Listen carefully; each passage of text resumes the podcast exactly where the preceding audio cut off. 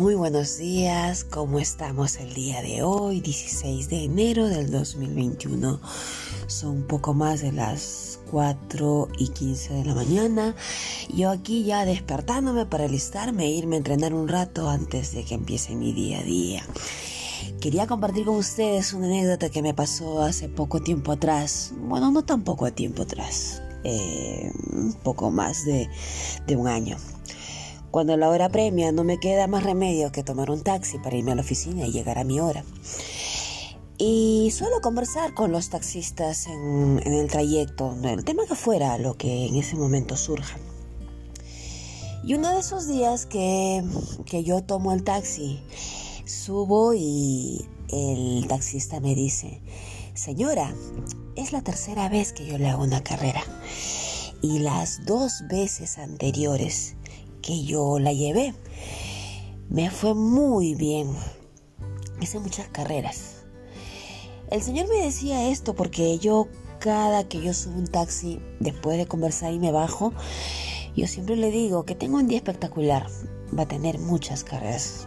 Se va a acordar de mí. Y soy mucho más enfática cuando el taxista me hace un, descuento especial en la carrera. Yo eh, lo único que le dije fue muchas gracias por el halago, pero no le ha ido bien por lo que yo le haya dicho. Le ha ido bien porque usted se convenció a sí mismo de que así sería. El señor me miró, se sonrió y solo me dijo, bueno, sí, debe ser, tiene razón.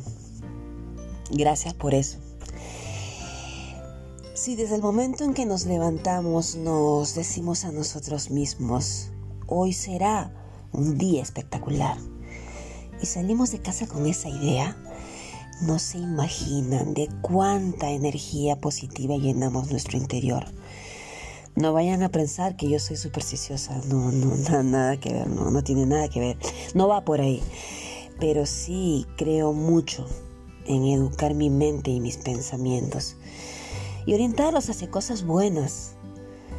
No importa si la noche anterior te la pasaste preocupado, tenso o tal vez triste, lo que fuera.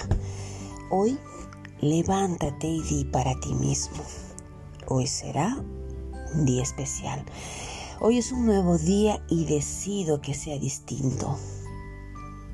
¿Sí?